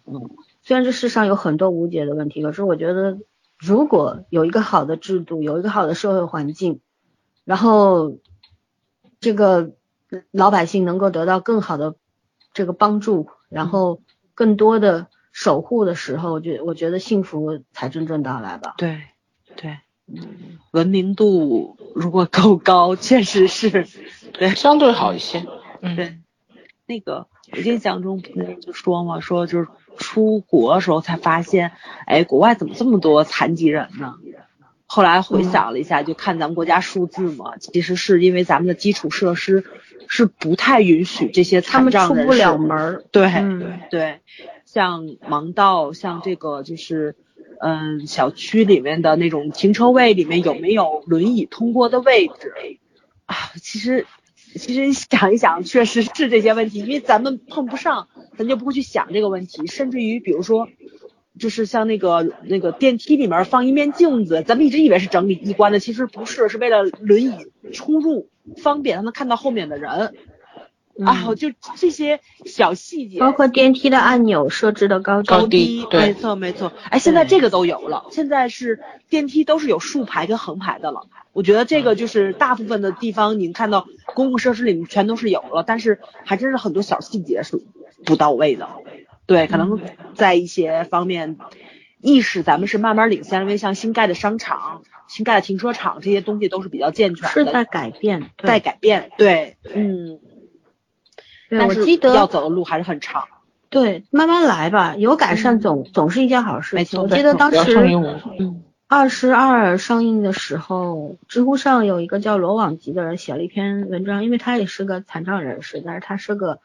作者，然后他就说我特别想去看，想去支持二十二，可是我去不了。嗯。为什么呢？他就说从我家出去，我我因为家里人不可能二十四小时看着我，我得自己出门儿。可是因为他是可能好像我记得是高位截瘫还是什么来嗯着，反正很年轻的一个孩子。然后他说我出去，我电梯的那个按钮我够不着嗯。然后公交车，我要上公交车，公交车不像国外那种有升降的那种踏板，对对，嗯司机也没有时间停下来等我上去，也没有人会帮我搬轮椅，他嗯出不了。然后即便这些问题都解决了。嗯哼，然后到了电影院，他们家附近的那个电影院没有那种就是那种坡道，适合轮椅上下行的那种坡道，嗯那个阶梯他也上不去，所以他没有办法去。当时看到这个时候，其实我觉得真的是一个很好的角度，让更多人去明白，就是一个一个好的、真正的高度文明的社会是什么样子的。它一定是一个非常细节到位的，对，就是它的以人为本就叫细节，你所有的一切都是为人服务的。嗯，嗯，呃，真的走到这一天，我相信我们的幸福生活才真的来了幸。福感会好的很多。嗯对没错我们现在这些所谓的正常人，其实已经是已经是得到很多的人了。说实话，因为对我们不用去体验那种痛苦，嗯我们就是真的是唾手可得的东西，人家可能一辈子都得不到。对，对，嗯，就咱们以前在介绍综艺的时候，我不说我看过一个澳大利亚的那个综艺吗？就是边缘人物的所有的采访，嗯，然后不就是吗？就是呃，好多国家都已经废除了“侏儒”这个词，嗯不允许说。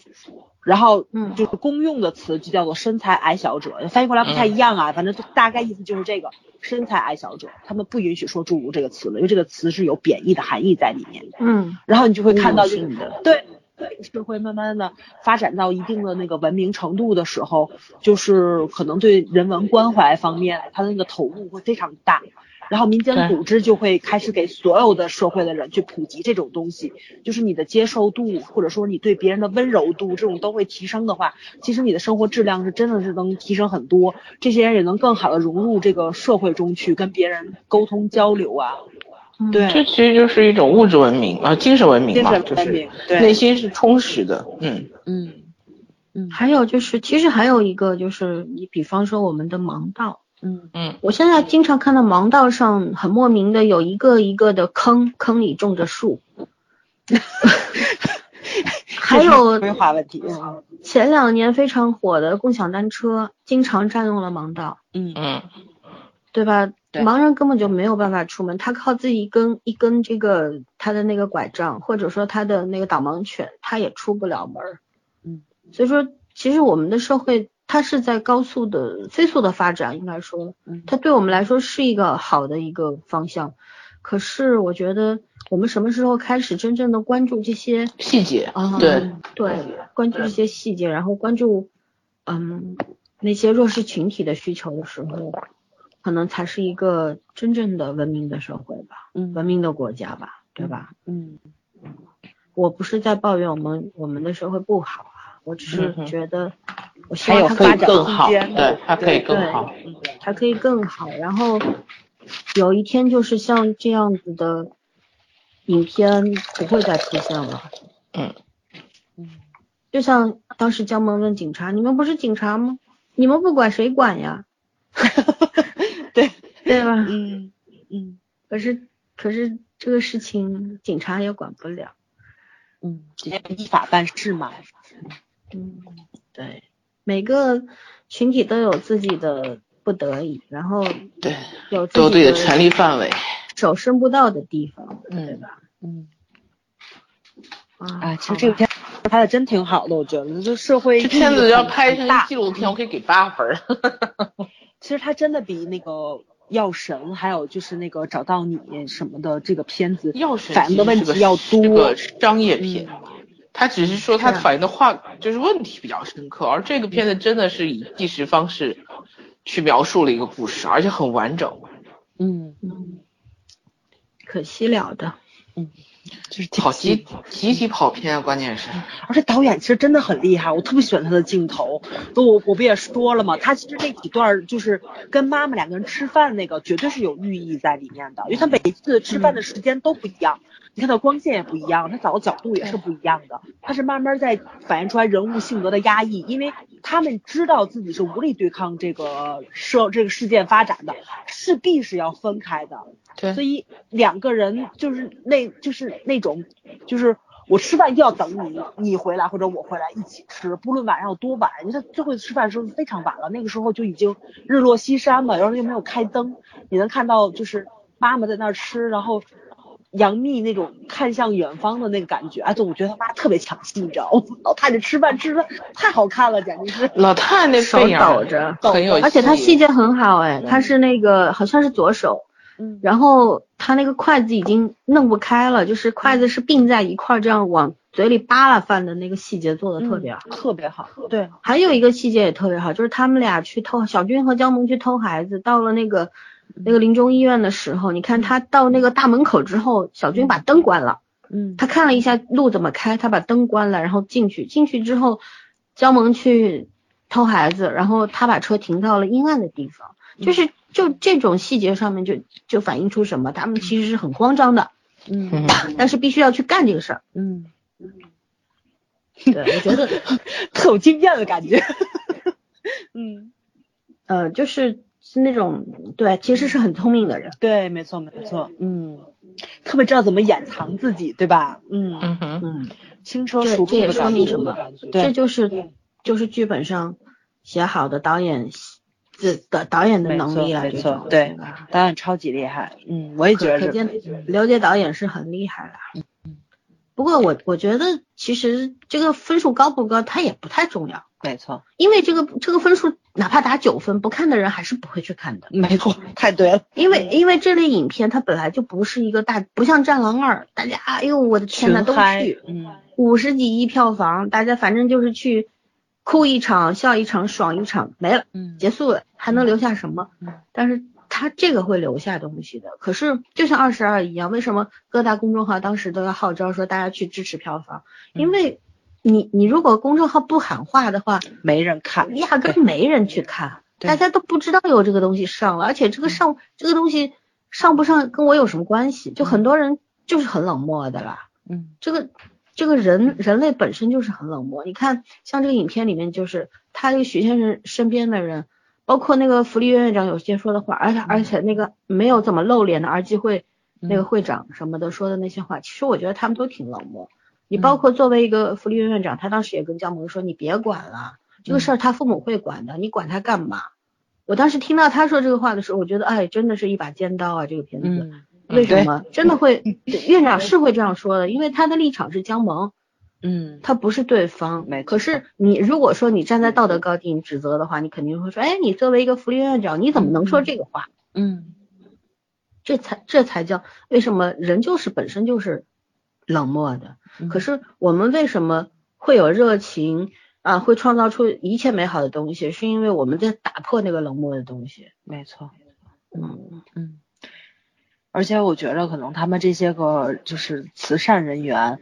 特别心里明白，就是他不可能看多救了，对，不可能救所有就人，跟医生一样，嗯，嗯当时那护士长也不也跟肖梦说嘛，你别管啦，这事儿你管不了，他父母孩孩子爹妈都不救他了，你能怎么办？这医生也就见怪不怪了。那你说他们是冷漠吗？他们只是不是，对，只是因为为什么大家角度不一样？你作为一个我们现在观众是上帝视角，你视角全开，你什么都看得见，你你当然习惯性站在高地上了。可是当事者呢？你比方说医生护士，他生死见惯了，他不是冷漠，也不是麻木，他只是觉得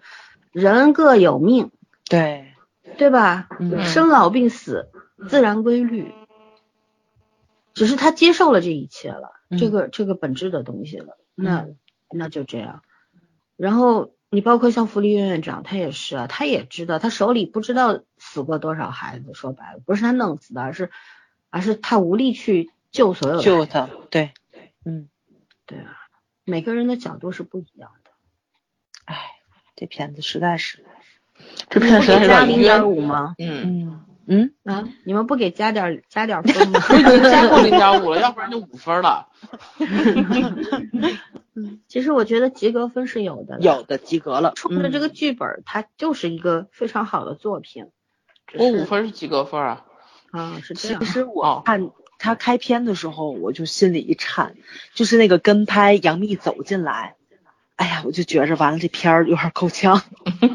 他的他的因为他的眼神不对，他不是那嗯种审视，或者说就是那种就是我怒气冲冲，我就过来抓，我就过来抓你的那个状态，他不是，嗯他的目光游移的那嗯个就是那个气氛不对，所以他后面就是到后去拍的时候，拍那些照片的时候，我就觉得完了，这这这有有点儿要要要黄，我呢是嗯从来没有没有说讨厌杨幂或者怎么样，因为我不关注她。嗯我曾经有个认识的人，他跟我说他非常喜欢杨幂，他喜欢什么呢？喜欢那个宫嗯里面那个对杨幂，哦他就觉得她好玩儿。嗯那个那时个候就是下巴还他还作为是流量平明的，星的嗯起步嘛。对，宫开始的于正的那个片子吧，嗯，对吧？然后那个，但是我在我印象当中，杨幂是郭襄，郭襄跟我一那样个非，对对，当时郭襄有两个人嘛，一个是杨幂，还有一个是陈一红，陈绮红，那个字是多音字，应该念对对绮吧？嗯陈绮啊红，陈绮香红港的，啊对那一版，他们李两绮个的红郭吧李襄，绮红啊李李启启红，我说呃，记错了，李绮红。然后就这两个人其实都是在郭襄这个角色上都是演的特别好的，很有灵气。对然后我的印象当中，杨幂最好的状态就是那个时候吧。我嗯后来我也就觉得是就不没行有了了，嗯，嗯就是她最精湛的演技是在她十几岁的时候。我觉得他演后来戏演因太为多我觉太得多了怪可惜的，就是其实她应该是一个有天赋的演员，但是你如果烂片演多了吧，你这天赋也会被磨光的。就是嗯有些东西你不珍惜它，老天就会收回去。嗯，然后你现在想要演一部文艺片，然后转型真的很难，因为就说了嘛，是有惯性的，没有办法，票房这个样子其实就是一种市场的反噬，嗯因为观众不相信了，哪怕这个影片真的很好，可是就是不相信了，对吧？对，不想再上当了，因为电因为电视视剧我们已经被骗了很多次了，我们都是为了配角去看了一部烂的电视剧，大家现在就不想再花钱为了配角去看一部烂的电影了，就就是这个样子，对吧？你就嗯像我们本身特别喜欢像倪大红老师啊那些。啊，包括赵立新老师啊，这些嗯人，可是他们演了几部烂片之后，我现在对他们也没有什么信心了，你知道 吗？就我觉得他宁愿去看他这本们的不话行剧，嘛对吧？嗯，对啊，然后他们演国产剧，我就觉得，哎呀，反正剧本不行，我也不太想看他们，因为他们再厉害也没用，无力回天嘛。嗯所以我之前就在说啊，一群配角再好有什么用呢？主角不给力啊。对啊，嗯这一群配角也拖不起戏来，没办对法，，散了就那种感觉，完全只能这靠个这个片子不可谓剧本不好，剧本是可以的，嗯，但是还是不行。是，就嗯虽然大家集体跑偏，但是但是没有办法，因为你很重要，他是核心演演员。对，嗯，嗯，所以现在也别怪观众无情吧，也别怪大家吐槽，也别怪大家把眼光放只放在你身上。嗯，我我觉因为得太明显了。对对，这这事儿怪不了别人，好好磨练演技嘛。既然如果想要转型做一个演员，不再当流量明星了，那就从零开始，把自己倒空了，空杯心态重新来过，嗯，把自己丢掉的东西再捡起来，才因是为最重要的。咱要是这样对比的话，我真觉得就是李易峰的那个动物庄园，不对，动物世界动物世动物界庄园，你对得起赵文祥老师吗？你啊，动物世界更亏。我觉得李易峰进步好大好大呀。那个简片子是直宣发的嗯问题，我觉得没有那片子对的问比题就是没有宣发的伤问害题。没对，错没错，嗯，哎，还是要感谢一太可惜下了赵文祥老师的。那我还要说说那一出好戏里边，张艺兴也不错呀。没对吧错没错。但是一出好张戏译没有也是出啊嗯是啊，我就说，我张艺就兴说，其实张艺兴同样是一步流一量嗯步走过来，他还是在努力，就是你也看到他努力的结果，就看到他努力的成果，而不要早永远都说哦我们在努力，然后没有进步。嗯嗯，其实还有个流量巨星范爷，范爷好歹也有三部拿得出手的作品。没错，而且范爷是先有实力后做的流量，跟他们还不一样。人啊家长得好又不是人家的嗯错，对吧？对，他刚开始的时候演什么来着？嗯不是除了《还珠还珠格格》之后，他演苹果之后，他才他才他才那个什么的嘛。嗯，我们 diss 某些演员，并不是因为他长得好，而是因为他只有只有脸能看长得，好， 对，他只有这一个优点。嗯其实说实话，呃，很多人就在因为有一个公众号嘛，把杨幂和范爷这个，啊因为都是年少成名，嗯，都是年少成名，然后他们发展的轨迹几乎一模一样。对，真的有个公众号写了个帖子，把他们俩对比了一下。哎，但是其实杨幂说比范爷成名还容易一点。嗯对，就说到现在那个，你看，嗯、他们有一个图表的，就是几几年的时候，范爷在拍什么，然后杨幂在拍什么， 嗯，嗯，就是就同一年啊什么的，然后几岁的时候，大家年龄也差不多嘛，一个八呃呃就怎么来着，八五前八五后嘛，对吧？嗯年龄也差不多。然后那个后来对比之后，就说嗯，杨幂要成为这个真正的演员的话，路还很长，要努力。嗯然后下面评论就有人骂那个作者，就说人家范冰冰还偷偷税漏税呢，这杨幂凭什么没是偷好过演员他不信的，真是。那这这话我们不知道，没查出来嗯谁做对不知对道我但知道问呀问题是什么？嗯，问题是什么？就是说，呃，我既然大家是这个帖子是在讲讲演技，为什么你要扯到偷税漏税这个事儿呢？ 嗯，没错没错。在当下这个时机，把范爷、杨幂和范爷一起一起说，还是挺微妙的。就是挺微妙嗯的。本身帖子这公众号也需要流量嘛， 对对对，需要对。创造十万加嘛，对吧？嗯但是我觉得比一比也挺有意思的，就是说，但是我还是这个观点，我我不讨厌杨幂，我也不喜欢嗯她，对我来说，我就是一个纯路人。嗯可是我一直的内心的希望就是说，这些流量啊，你看杨幂都三十三十二了吧，三十二岁了，你真的要转型了，因为流量这条路走不下去了，因为你你再用再好的这个做再好的医美啊，用再好的保养品啊，嗯，这个地球引力你抗拒不了啊，对，